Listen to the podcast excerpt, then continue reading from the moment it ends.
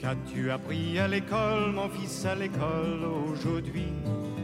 Qu'as-tu appris à l'école, mon fils, à l'école aujourd'hui?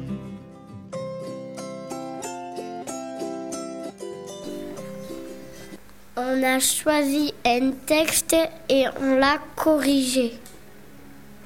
On met les mots dans des colonnes pour apprendre leur nature.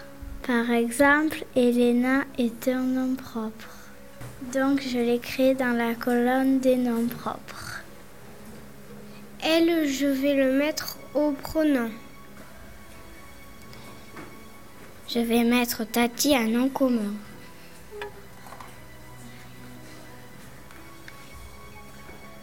Une, c'est un déterminant.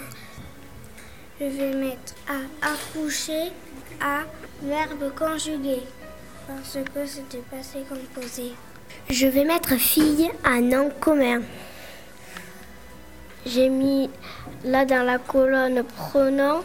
Après là, il n'y avait pas de nom.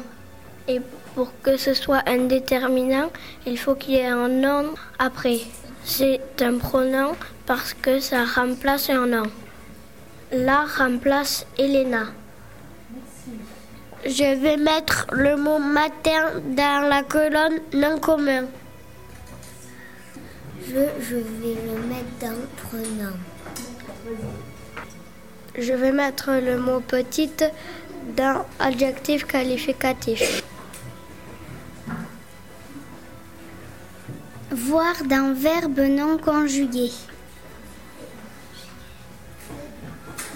Je trouvé le mot après et je le mets dans la colonne adverbe.